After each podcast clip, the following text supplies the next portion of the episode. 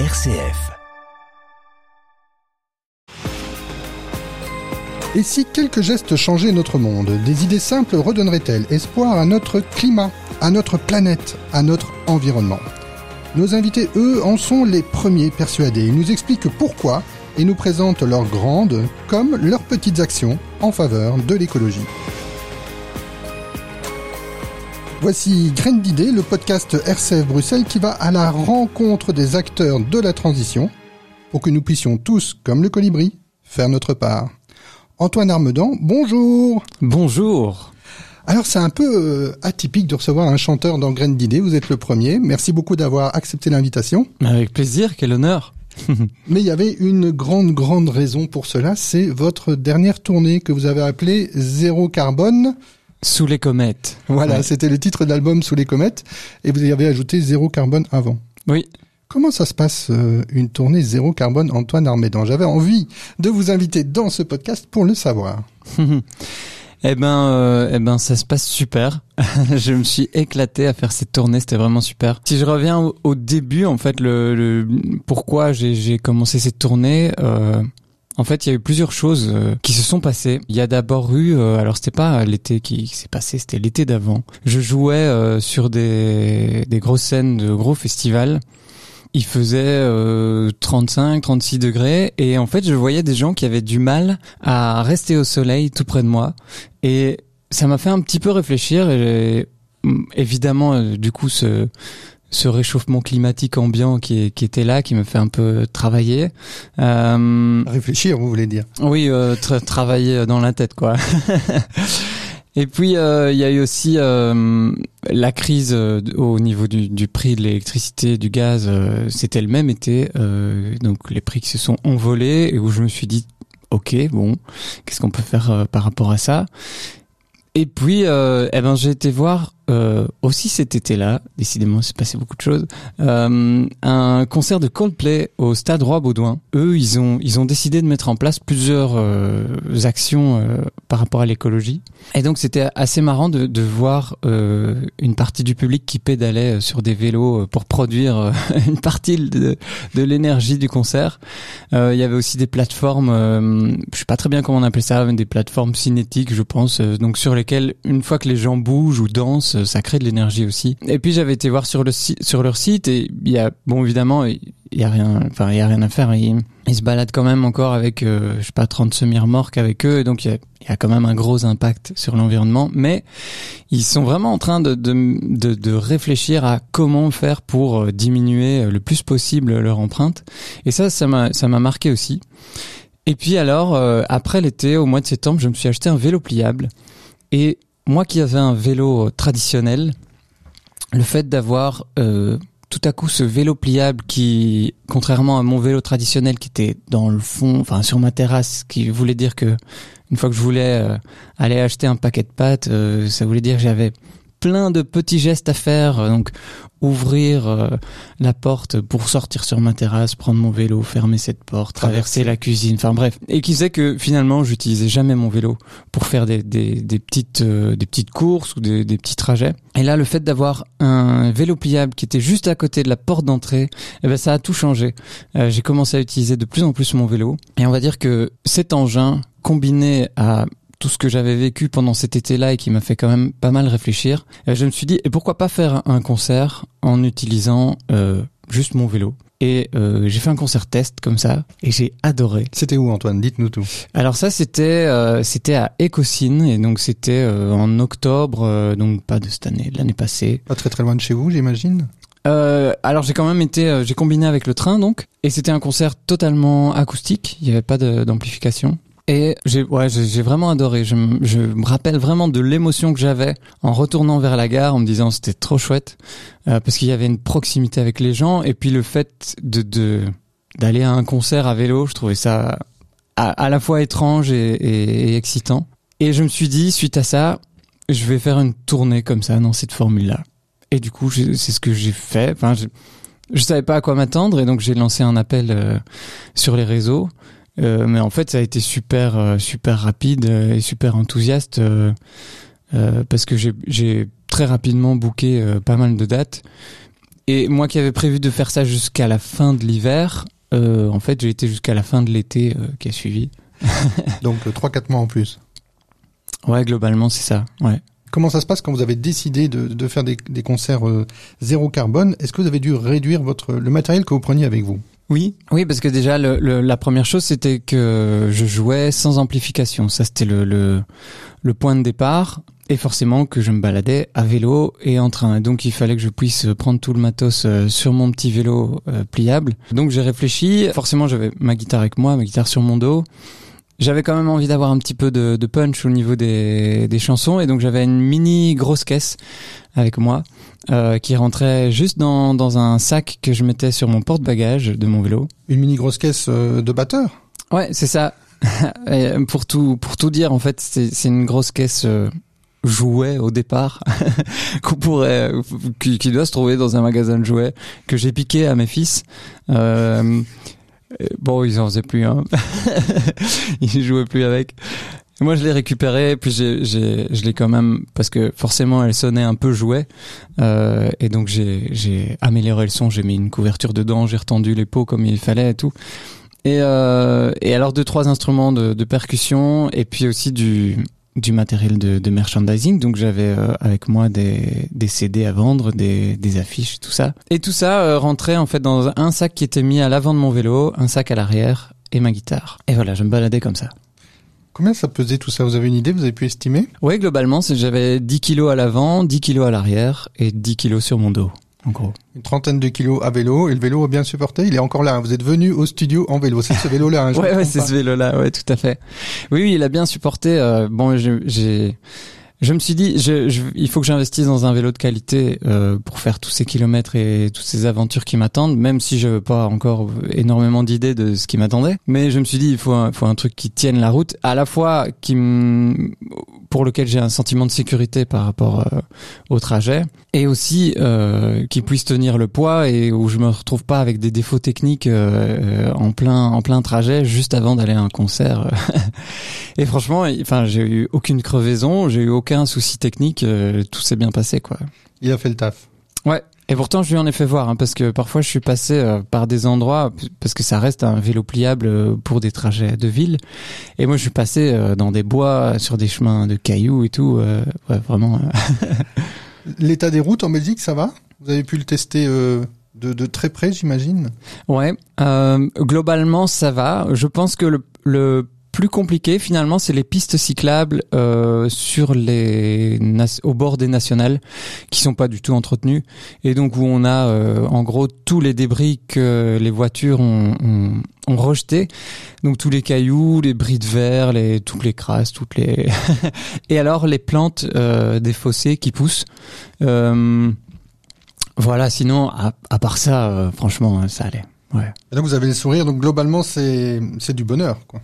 Ah oui, oui, moi ça a été ça a été vraiment du bonheur. Il y a, il y a beaucoup de gens quand même qui m'ont dit mais pourquoi tu fais ça? T'es un peu fou là euh, parce que forcément globalement je mettais euh, deux à trois fois plus de temps qu'en voiture en combinant donc le vélo et le train. Et du coup je devais partir souvent assez tôt. Je prenais toujours un train d'avance pour être sûr que a un retard ou euh, un, problème euh, j'arrive quand même à l'heure. Il y a quand même une fois un concert où j'ai dû reporter euh, je suis vraiment arrivé en retard donc j'ai pas su assumer le premier concert. Mais sinon euh, oui donc compte, tenu de, du, du temps que que ça prenait ben il fallait être vigilant par rapport à tout ça. Il, il fallait toujours faire attention à, à ce, ce autant que je mettais. Et donc j'avais toujours vraiment un- une feuille de route que je m'étais faite et qui était bien détaillée euh, depuis le moment en fait où mon réveil allait sonner et le moment où je revenais au soir chez moi pour que pour que tout soit tout ça soit bien calé. Mais ça a vraiment très très bien fonctionné. Alors j'ai encore deux questions qui m'inspirent tout ce que vous venez de me raconter. La première, c'est donc vous, vous- vous venez de me confier que le premier concert, vous l'avez loupé, vous n'êtes pas arrivé à l'heure. C'était le premier, j'ai bien compris. C'était pas le tout premier, euh, mais en fait ça arrivait régulièrement. Donc il y a beaucoup d'écoles qui m'ont appelé euh, et donc j'ai fait beaucoup de concerts en journée pour des écoles. Quand je jouais dans des écoles, je faisais minimum trois concerts et euh, Dans la même école. dans la même école. Ouais ouais. Notamment pour des questions de, de, de rentabilité, pour que je m'y retrouve financièrement aussi. Euh, et puis pour que je m'éclate aussi à jouer. Mais du coup, ça arrivait fréquemment que je joue à 8h30 euh, dès, dès le matin, dès la sonnerie. Et donc c'est arrivé une fois que euh, malgré euh, le fait que j'ai prévu un train d'avance, ben, le train qui a été supprimé, mais le train d'après avait du retard. Et du coup j'ai dû dire je suis vraiment désolé mais je pourrais pas assumer le premier concert. Heureusement il y avait de la place dans l'après-midi donc on a postposé et on a pu faire quand même comme c'était prévu. Mais le sens de ma question c'était ça ne vous a jamais découragé en tout cas? Non, non, non, non, euh, non. Et puis en fait, c'est arrivé plusieurs fois qu'il y ait des trains supprimés, qu'il y ait euh, qu'il y ait des problèmes ou euh, mais chaque fois ça a donné lieu à des opportunités en fait. Et moi j'aime j'aime bien trouver enfin j'essaye de plus en plus en tout cas euh, que quand il y a un souci au lieu que ce soit un souci euh, j'essaye de le tourner sous forme d'opportunité et de voir qu'est-ce qu'on peut en tirer en fait. Et donc il y avait un, un concert comme ça que j'avais fait euh, c'était un dimanche euh, après-midi à Lessines. Et je me retrouve sur la gare sur le quai de la gare. Et c'est genre euh, trois minutes avant que le train arrive ils disent que le train est annulé. Et comme c'est un dimanche, euh, dans une petite ville de campagne, euh, en gros, un train par heure. Et donc je me dis, bon, qu'est-ce que je fais? Est-ce que j'attends une heure sur le quai? Euh, Je me suis dit, en fait, je peux faire, je peux peut-être le faire à vélo, retourner chez moi. Et donc je me suis mis comme défi d'arriver avant, je sais plus ce que c'était, avant 19h euh, chez moi. Et si je réussissais ça, en fait, globalement, c'est presque comme si j'avais pris le train. Et, donc, je me suis mis ça comme défi, et puis j'ai réussi, et, euh, et puis j'ai adoré la route que j'ai faite à vélo, il faisait super bon ce jour-là. Et puis j'ai posté ça sur les réseaux, et, les gens aiment bien ce genre de, de défis, de petites victoires, euh, alors que... Bon, moi c'est juste une victoire pour moi-même évidemment mais mais voilà je, je, je tournais ça euh, sous forme euh, souvent comme de, de, petits défis ou de, de, de choses à réaliser et, et c'était vraiment très gai quoi Antoine, j'imagine que c'est difficile de chiffrer le CO2 que vous avez épargné ou vous y êtes arrivé quand même? Est-ce qu'il y a un logiciel pour ça ou une application? Je, je vous pose la question tout à fait ouvertement. Ouais, c'est alors c'est assez difficile et moi je sais évidemment que je serai pas à zéro d'office. Euh, et c'est en cours de calcul. Je suis en train de rassembler les données et tout, et j'ai, j'ai été invité à participer à un, à un forum euh, au mois de décembre. Je compte bien euh, arriver avec des chiffres un peu plus euh, déterminés à ce moment-là. Ça serait super intéressant. Alors, euh, cette tournée zéro carbone, on l'a dit, elle est terminée, et en plus que de faire du zéro carbone, vous avez voulu participer aussi financièrement à une action en faveur, il me semble, des arbres en Bolivie, ou je me trompe? Non, c'est bien ça. Euh, bah, ça restait dans ma démarche. En fait, euh, autour des concerts de la tournée, donc l'idée c'était déjà au niveau des déplacements, bah, de me déplacer uniquement en train et à vélo. Euh, au niveau des concerts, de de pas utiliser d'électricité, donc pas pas d'amplification. Et alors euh, pas d'éclairage, euh, donc on était éclairé à la bougie pour les concerts. Et ça aussi c'était génial parce que je laissais le soin à l'organisateur de prévoir les bougies parce que moi je pouvais pas me trinquer 15, 15 kilos de bougies ou enfin ou même. Et du coup ça donnait des éclairages euh, complètement différents à chaque concert, euh, en plus des lieux qui étaient évidemment différents. Donc ça c'était vraiment super chouette. Et alors j'incitais aussi vraiment les organisateurs, alors déjà au niveau des bougies, bah, à essayer de prendre des bougies pas du pétrole mais de la paraffine minérale et tout ça. La cire d'abeille voilà. J'incitais aussi au niveau des, boissons et de la nourriture qui étaient servies euh, à l'occasion des concerts à ce que ce soit le plus local possible. Et alors, il était prévu, donc euh, depuis le début, euh, j'ai collaboré avec une association qui s'appelle Cœur de Forêt et à qui j'ai voulu euh, redonner une partie des bénéfices dans l'idée de gommer le plus possible mon empreinte carbone. Quoi. Donc Cœur de Forêt, c'est une association qui replante des arbres et euh, ici, j'ai décidé de soutenir un projet. Euh, donc, ils soutiennent des projets un peu euh, partout euh, à travers le monde. Et moi, j'ai voulu soutenir un projet qui a qui se fait en Bolivie et qui tourne autour de la reforestation et autour de l'apiculture aussi. Euh, et ce que j'aime vraiment bien au niveau de cette association Cœur de Forêt, c'est que tous les projets qu'ils font, c'est vraiment centré sur l'humain. C'est pas juste planter des arbres pour replanter des arbres, c'est faire en sorte que les gens qui replantent des arbres et qui font de l'apiculture, au final, puissent euh, vivre de, de, de, des revenus et que ça crée de l'émancipation sociale. Et c'est ça qui m'a intéressé chez eux, quoi. Ça forme un tout. Mais oui, bien sûr. Et, et c'est toujours comme ça, j'ai l'impression. Il faut toujours prendre les choses de, de manière globale. Si on, si on dit, bah, on va juste planter des arbres pour replanter des arbres, c'est, quelque part, ça n'a aucun sens. Si c'est replanter des arbres, euh, à la fois pour euh, fournir de l'oxygène à la planète, pour reboiser, pour faire en sorte qu'il y ait plus de de, de verre euh, et d'oxygène sur la planète, mais que aussi ça fasse vivre l'humain et que ça le développe d'une manière harmonieuse avec la nature, ben, ça a beaucoup plus de sens, quoi. On vous retrouve Antoine Armédan. Enfin, vous le savez, hein, j'adore vos textes. Et franchement, vos textes sont très porteurs et, on retrouve la sensibilité qu'on a dans vos textes. On les retrouve en vous et là maintenant dans, dans ce podcast. Mille merci. J'avais envie de vous demander combien de personnes pouvaient assister à un concert acoustique et éclairé à la bougie? Alors moi, je, je demandais aux organisateurs de limiter à 50 personnes.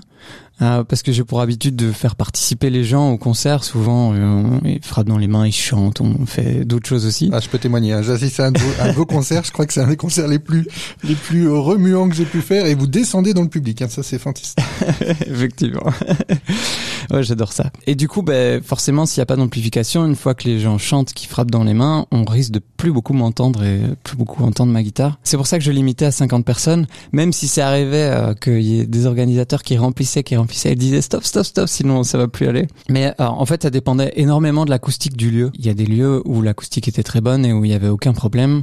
Euh, j'ai joué plusieurs fois dans des églises où, bah, comme il y a plus de, réverbération, euh, le son est beaucoup plus changeant et donc ça pouvait arriver que les premiers rangs m'entendent bien et puis euh, on m'entendait un petit peu moins au milieu puis encore mieux à la fin. Voilà, voilà ça quelque part ça faisait aussi le charme euh, parce que c'était chaque fois différent et chaque fois un challenge. Mais euh, mais c'est clair que ça a été aussi entre guillemets une limite de cette formule c'est de se dire que c'est pour des toutes petites audiences enfin à 300 personnes forcément ça fonctionne pas sauf si tout le monde reste euh, muet et, et écoute euh, vraiment sans bruit quoi. ce qui est pas possible dans un concert d'Antoine Armedan Antoine, vous, vous en êtes sorti comment de cette parce que là on a parlé de tout ce que vous avez fait, mais l'homme, l'homme Antoine Armédan, est-ce qu'il a été, est-ce qu'il a changé avec cette tournée? Bah, quelque part, je, en fait, maintenant, c'est vraiment ancré dans mes habitudes de prendre mon vélo pour euh, pour faire les trajets et et chaque fois que je dois prendre la voiture, je, en fait, je, je réfléchis vraiment et je me dis, est-ce que j'ai vraiment besoin de prendre la voiture?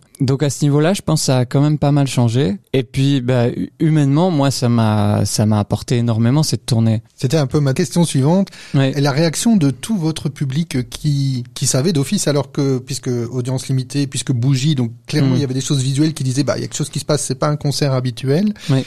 Quand vous expliquiez que c'était une tournée zéro carbone, quel était le retour du public? Il était, il était très bon. Les gens étaient vraiment emballés. Bon, moi, quand j'ai autour de toute la communication que j'ai faite pour cette tournée, je me suis bien gardé de dire euh, sur, enfin, faites comme ça ou euh, roulez à vélo, il est temps, machin. Je voulais pas du tout être moralisateur. Euh, je voulais juste euh, faire mon projet et puis et puis si j'étais inspirant, eh ben vraiment tant mieux quoi. Et, euh, et en fait c'est ça qui s'est passé. Il y a plusieurs personnes qui sont qui sont venues me voir euh, en concert et qui ont dit euh, bah on est venu à vélo, on a suivi ta démarche, on était on était inspiré par ça. Et je trouvais ça génial. Et il y a eu des écoles qui sont venues me chercher à la gare à vélo avec les élèves. Enfin, c'était c'était c'était super quoi je pense que c'est ça qui peut être le plus puissant euh, en termes d'inspiration, c'est quand quand il y a des gens qui sont qui sont convaincus de leurs idées et qui qui se disent euh, moi j'y vais à fond. Et puis euh, et puis d'autres se disent mais c'est cool, je vais suivre ça plutôt que d'être matraqué par le fait de allez il faut faire ça, il faut faire ça vous montrez une possibilité d'exemple, mais vous n'avez pas envie forcément de d'imposer euh, cet exemple aux autres. C'est ça, si j'ai bien compris? Ouais, c'est ça. Après, c'est clair que on peut pas se cacher. Il y a une urgence climatique, et donc là, enfin là, on rentre dans des débats plus grands, mais là, je pense que c'est le politique qui a un, rôle à jouer euh, à, à grande échelle, quoi. Mais à l'échelle euh, très humble de ma petite personne, c'est euh, c'est comme ça que, que, que j'avais envie de le faire quoi. On est d'accord Antoine, on est d'accord. Et justement, ça introduit ma, ma question suivante. Est-ce qu'un artiste doit être un porte-parole justement euh, pour des points comme l'écologie, comme les droits de l'homme? Bon, là c'est un podcast sur l'écologie, donc je vous repose la question en, en relation avec l'écologie. Est-ce que vous vous sentez porteur d'un message? Ah, La modestie d'Antoine est de retour. Il faut écouter ces textes. Bah, oui et non. Oui, évidemment que oui. En, en fait, c'est curieux, mais j'ai, je, c'est marrant parce que je suis vraiment hésitant. Euh, je vais, vais pas tout à coup euh, être le porte-parole de Greenpeace ou de WWF. Euh. Mais par contre, chaque fois que j'ai des émotions qui me traversent par rapport à, l'écologie, bah y a rien à faire. Ça sort et ça sort en chanson et j'ai aucun souci. Je vais jamais me dire ah ben non je vais pas la publier parce que ça parle de l'écologie ça pourrait peut-être euh, embêter certains ou j'en sais rien moi. Là au contraire euh, je vais y aller je vais y aller à fond et mais dans mes interviews à nouveau si je sors une chanson sur l'écologie je vais pas dire allez il faut on y va euh, go. Pas, pas, de matraquage pas de volonté incisive j'ai envie de dire mais ouais c'est ça. c'est ça. Et enfin je, pense que en fait, ça, ça, ça, vient des émotions que je ressens et puis qui sortent en chanson et puis, et puis ça se fait un peu comme ça, quoi. Voilà. Après, du coup, en fait, j'aime bien faire la nuance entre euh, chanteur engagé et chanteur concerné. Moi, je me sens hyper concerné. Est-ce que je suis engagé? Ça, je sais pas. Euh, peut-être que je laisse l'œil extérieur euh, dire si je suis engagé. Mais concerné, ça oui, clairement, ça a un milliard de fois que je, que je me sens concerné. Et là, je peux dire oui, oui, écoutez-moi tout le monde, moi je me sens concerné par l'écologie. voilà, ça oui. C'est super. Et, on a encore une fois le reflet de vos textes dans vos paroles. Et donc, merci beaucoup. Dernière question, Antoine. Après cette première tournée zéro déchet, qu'est-ce qu'on peut attendre de vous pour la suite euh, Un nouvel album déjà, peut-être? Alors, on sort du cadre de l'écologie, mais vos textes ont, euh, certains textes ont, beaucoup de références avec l'écologie, mhm. en tout cas avec la planète. Qu'est-ce qu'on peut attendre de vous pour la suite en termes de chansons? Ça, je dirais que c'est une parenthèse. Et surtout en termes de d'action, même si ce n'est que de la communication, comme vous l'avez super bien fait ici dans cette tournée euh, zéro carbone. Bah d'office, je suis en train de préparer un, de travailler sur un nouvel album, évidemment, et du coup il y aura d'office une tournée pour euh, pour euh, pour le défendre, et il y aura, alors je sais pas encore quelle sera la formule pour cette tournée.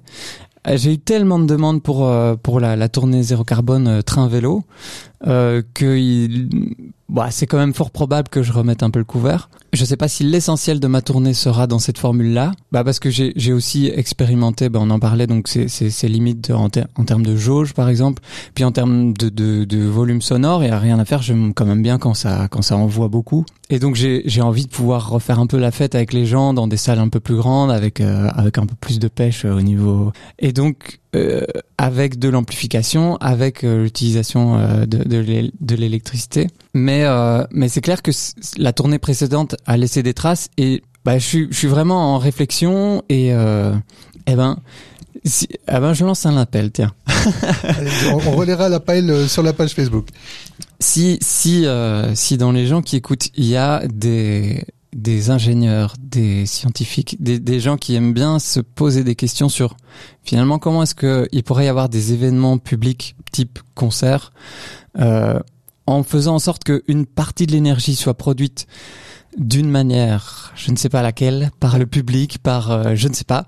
Euh, eh ben moi je suis hyper ouvert à réfléchir à tout ça. Et, et oui c'est clair, je vais clairement implémenter, même si je refais des concerts un peu plus traditionnel entre guillemets, euh, je vais clairement essayer d'implémenter des, des éléments qui font que l'empreinte carbone sera sera moins grande, ça c'est sûr. Antoine Armadan, on espère vous écouter, mais ça on est certain qu'on va vous écouter bientôt et venir vous voir en concert. Euh, alors peut-être pas zéro carbone, mais euh, avec le plus bas niveau d'émission possible. Le plus bas possible, ça c'est sûr. Un tout grand merci Antoine Armadan. Avec grand plaisir.